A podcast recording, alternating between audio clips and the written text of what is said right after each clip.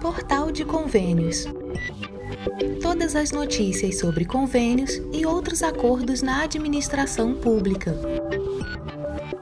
Olá, este é o podcast do Portal de Convênios, um resumo semanal das principais notícias do âmbito da administração pública para você se manter informado em poucos minutos.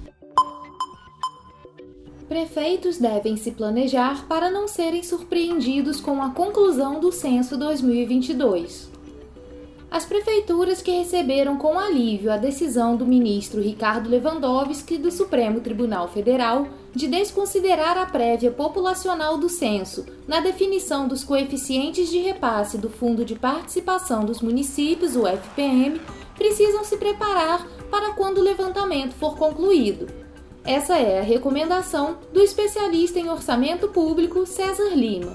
Municípios têm que estar preparados, porque apesar de ainda não estarem consolidados, muito provavelmente há um viés de que aqueles dados se consolidem da forma que foram postos. Com base nos dados do IBGE, o Tribunal de Contas da União atualizou o coeficiente de participação de 1.194 municípios, dos quais 863 tiveram redução por causa de queda populacional.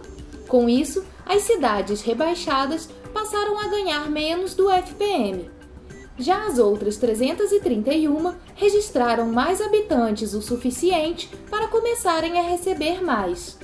As mudanças duraram pouco, porque o ministro suspendeu a decisão do TCU, mas com a previsão de conclusão do censo para o primeiro trimestre deste ano, os gestores locais devem ficar atentos, diz César Lima. Com exceção daqueles municípios que estão muito na linha em relação às faixas populacionais do FPM, né? A grande maioria vai ter que se preparar tanto para o aumento da sua faixa, né, quanto para a diminuição também. O interessante é que eles se preparem e se planejem já prevendo essa nova realidade. Enquanto o censo completo não sai, as prefeituras continuam recebendo os repasses do FPM com base nos coeficientes adotados a partir de 2018. Na última sexta-feira, 10 de fevereiro, os municípios partilharam quase 12 bilhões referentes à primeira parcela de fevereiro. O valor é 8,56% maior do que no mesmo período do ano passado, mas se a inflação no período for levada em conta, o crescimento cai para 4,22%. STF mantém mudanças na cobrança do ICMS em operações interestaduais o Supremo Tribunal Federal decidiu, com consenso unânime, que as alterações nas normas relacionadas à cobrança do Imposto sobre Circulação de Mercadorias e Serviços, o ICMS, nas operações interestaduais e nas prestações de serviços são válidas. Neste sentido, a ação direta de inconstitucionalidade 7158, proposta pelo governo do Distrito Federal, que questionava as mudanças, foi negada. De acordo com o governo distrital, a norma que estabelece os critérios para o diferencial de alíquota do ICMS, o DIFAL-ICMS, estaria em descompasso com a emenda constitucional EC 87 de 2015. A regra recentemente estabelecida prevê que o estado onde está localizado o consumidor final, ou seja, o lugar onde a mercadoria física é recebida ou onde o serviço prestado é concluído, mesmo que o comprador residir em outro lugar, será responsável pelo DIFAL, que é a diferença entre a alíquota interestadual e a alíquota interna do Estado. De acordo com o relator da ação, o ministro Luiz Roberto Barroso, ao estabelecer essa definição, a lei conhecida como Lei Candir, Lei Complementar 87 de 1996, busca melhorar a distribuição da arrecadação do ICMS e evitar disputas entre os estados produtores e os estados consumidores, como previsto na Emenda Constitucional 87 de 2015. Em uma decisão separada, o ministro Edson Fachin decidiu que a União deve compensar o estado de Goiás pelos prejuízos resultantes da diminuição do ICMS cobrado em combustíveis, gás natural, energia elétrica, comunicação e transporte coletivo. A redução do ICMS foi estabelecida pelas leis complementares 192 de 2022 e 194 de 2022, que foram aprovadas e começaram a valer no ano passado. O governo de Goiás estima perda de arrecadação de 2,4 bilhões entre agosto e dezembro de 2022. Conforme o ministro, a situação é agravada pelo fato de Goiás estar em regime de recuperação fiscal. Ao analisar o tema, o ministro Fachin argumentou que a alteração na cobrança do imposto feita de forma unilateral pela União impactou a arrecadação das unidades federativas, provocando desequilíbrio nas contas e comprometendo a prestação de serviços essenciais e execução de políticas públicas. Na decisão liminar, Faquim determinou que a União utilize o valor estimado das perdas para abater das parcelas de refinanciamento de dívida do Estado. Atendendo a pedido da União, o processo foi suspenso por 120 dias, período em que a recomposição das perdas será debatida em grupo de trabalho dentro do governo federal. Cadastro da Agricultura Familiar ganha novo prazo. Produtores rurais de todo o país ganharam um novo prazo para substituir a declaração de aptidão ao PRONAF, ADAP, pelo Cadastro da Agricultura Familiar, o CAF, do governo federal. A medida com as novas regras da prorrogação foi publicada em uma portaria do Ministério do Desenvolvimento Agrário e Agricultura Familiar. Segundo a pasta, cerca de um milhão de agricultores familiares devem ser beneficiados com a ampliação do prazo. O presidente da Emater Goiás, Pedro Leonardo Rezende, destaca o objetivo do cadastro. O cadastro da agricultura familiar tem o objetivo de identificar os produtores que se enquadram na forma da lei como sendo produtores da agricultura familiar. Então, o produtor que tiver esses pré-requisitos, ele pode solicitar a emissão da CAF nos escritórios locais da Emater, que é a identidade do produtor da agricultura familiar e que garante a ele o direito a acessar ações e políticas públicas que são específicas a esse segmento. A emissão do CAF é requisito básico para acesso a diversas políticas públicas direcionadas ao desenvolvimento e fortalecimento da agricultura familiar. Entre elas estão o acesso ao crédito do Programa Nacional de Fortalecimento da Agricultura Familiar, o PRONAF, aos recursos do Garantia Safra e do Programa Nacional de Alimentação Escolar. O cadastro substitui a emissão da DAP. Os agricultores que já conseguiram fazer a emissão do CAF estão com a situação regularizada. O produtor rural de Planaltina, no Distrito Federal, Giliard Mendes, sabe de cor os benefícios para o agricultor familiar que mantém o cadastro em dia. A gente tem que estar tá com o DAP em dias, né, para a gente estar tá conseguindo esses recursos. Igual a gente quer também um empréstimo pelo Prospera, pelo, pelo EMAT-EDF, a gente consegue também sendo é, produtor da agricultura familiar. Segundo o levantamento do IBGE, a agricultura familiar responde por cerca de 70% dos alimentos consumidos no Brasil. A portaria do governo federal estabelece critério de prorrogação dependendo da data de vencimento da declaração. Para as DAPs com vencimento entre 8 de fevereiro de 2023 e 31 de janeiro de 2024, o documento de identificação terá o prazo de validade automaticamente ampliado para um ano.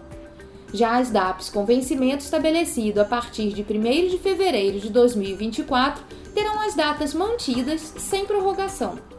Os produtores com a DAP vencida antes de 8 de fevereiro de 2023 terão obrigatoriamente que fazer a migração para o CAF. Em nota, o Ministério do Desenvolvimento Agrário e Agricultura Familiar informou que montou uma força-tarefa para readequar o sistema eletrônico CAF Web, para que todos os agricultores familiares façam a emissão do documento que dá acesso aos programas públicos.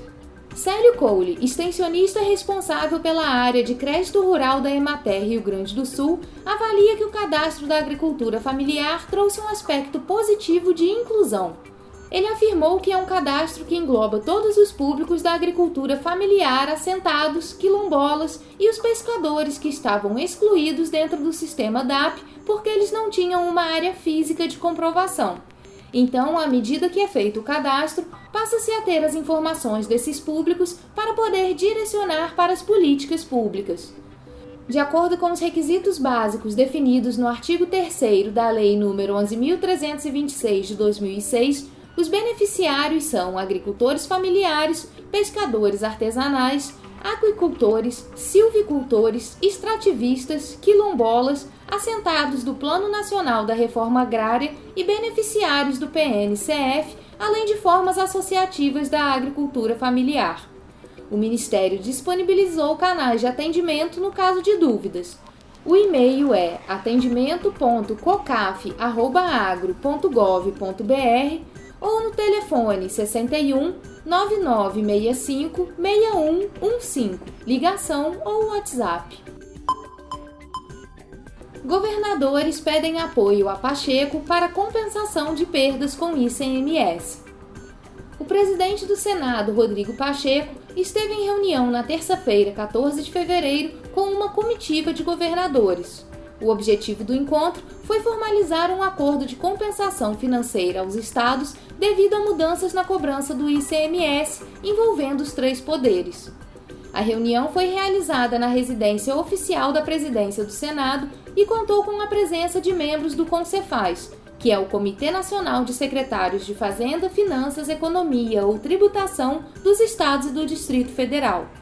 Os governadores dos estados estão buscando um acordo com o governo federal para estabelecer novas regras para o ICMS sobre combustíveis, energia elétrica, serviços de comunicação e transporte público.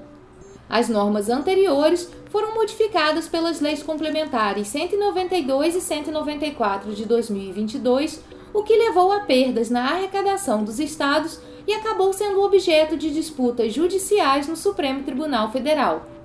O objetivo do grupo é buscar a concordância também do Legislativo e do Judiciário para que o acordo seja firme, seguro e permanente, sem ser questionado ou sujeito a qualquer tipo de incerteza jurídica.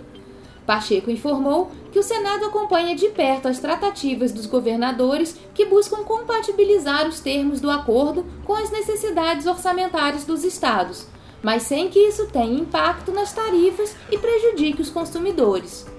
Segundo cálculos do Concefaz, o governo federal deve 45 bilhões de reais para os governadores, mas a equipe econômica estaria disposta a compensar 22 bilhões de reais de forma parcelada. O governador do Piauí, Rafael Fonteles, afirmou que ainda não há um consenso sobre o valor devido pela União e o prazo para ser quitado. Estamos discutindo o valor dessa compensação, porque há divergências na fórmula de fazer esse cálculo, porque envolve um gatilho, envolve correção monetária, envolve também qual é a metodologia em relação ao ano, ao semestre, porque nós estamos exatamente conversando muito com o governo federal para chegar num termo que todos concordem, tanto a União quanto os 27 governadores. E já estamos tomando a, iniciativa de conversar com o Poder Legislativo e o Poder Judiciário para que esse eventual acordo entre estados e União seja também avalizado pelos outros dois poderes. Confiante no entendimento com o governo federal, a governadora do Rio Grande do Norte, Fátima Bezerra, ressaltou que os repasses financeiros são urgentes. Se faz necessário que nós possamos resolver a situação que os estados vivem hoje. A perda de receitas foi brutal em decorrência da mudança da legislação do ICMS. O fato é que nós precisamos agora, agora, nesse primeiro semestre, de medidas que possam mitigar os impactos que os estados vêm tendo. Além da compensação financeira, os governadores querem excluir os combustíveis da lista de bens essenciais, com ICMS reduzido, conforme lei em vigor. Cinco formas de receber alertas de risco da Defesa Civil pelo sistema IDAP. Você conhece a interface de divulgação de alertas públicos, a IDAP? A ferramenta é utilizada pela Defesa Civil Nacional para manter a população informada em caso de risco de desastre. A partir do cadastro da IDAP, as defesas civis de estados e municípios podem enviar alertas por meio de SMS, Telegram, TV por assinatura, Google Alertas e, mais recentemente, pelo WhatsApp. Tiago Molina Schnorr coordenador-geral de Gerenciamento de Desastres da Defesa Civil Nacional, explica mais sobre a ferramenta. Através delas, são cadastrados alertas para os diversos tipos de desastre e, a partir daí, recomendações são enviadas para a população. São enviadas através de mensagens SMS para cerca de 10 milhões de usuários cadastrados no país, enviados através da TV por assinatura para cerca de 15 milhões de domicílios que fazem uso do serviço, enviados também pelo Google Alertas Públicos, através dos aplicativos de mensageria Telegram e também, mais recentemente, o WhatsApp. Assim, a plataforma centraliza, organiza as informações de alerta e qualifica o envio de recomendações de proteção e preparação para a população. Trata-se de um meio de disseminação. Atualmente, cerca de 180 instituições e aproximadamente 600 usuários entre estados e municípios têm cadastros e são capacitados para acessar a ferramenta e capacitados para gerar essas informações prévias a desastres. Tiago ainda destacou que a IDAP não exclui a disseminação que estados e municípios já fazem por meio de plataformas de mídias sociais e canais de rádio e de TVs locais.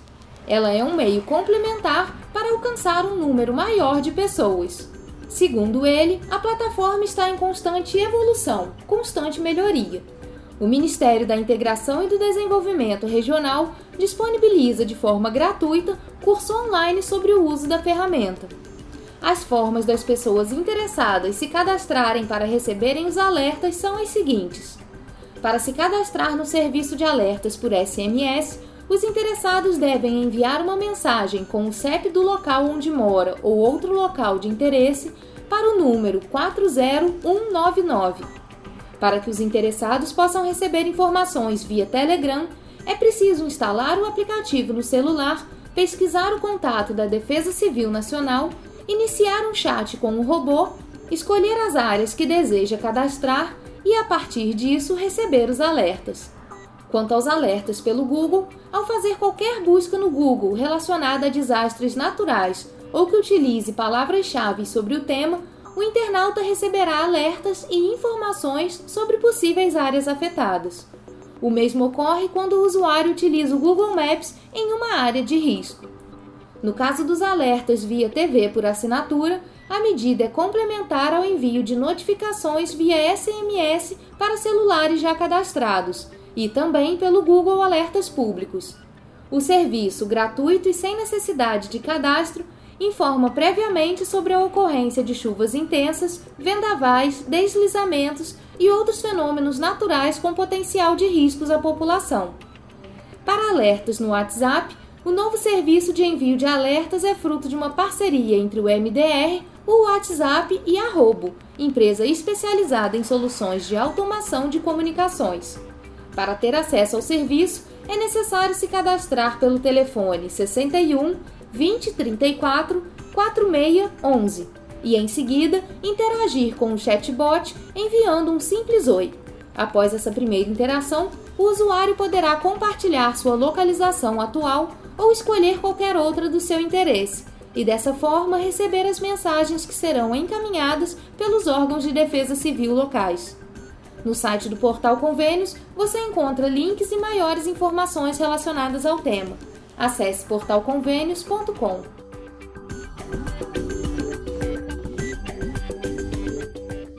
Você ouviu mais um podcast do Portal de Convênios, te atualizando sobre projetos, prazos e ações em administração pública. Continue se informando em nosso site portalconvênios.com. Até a próxima!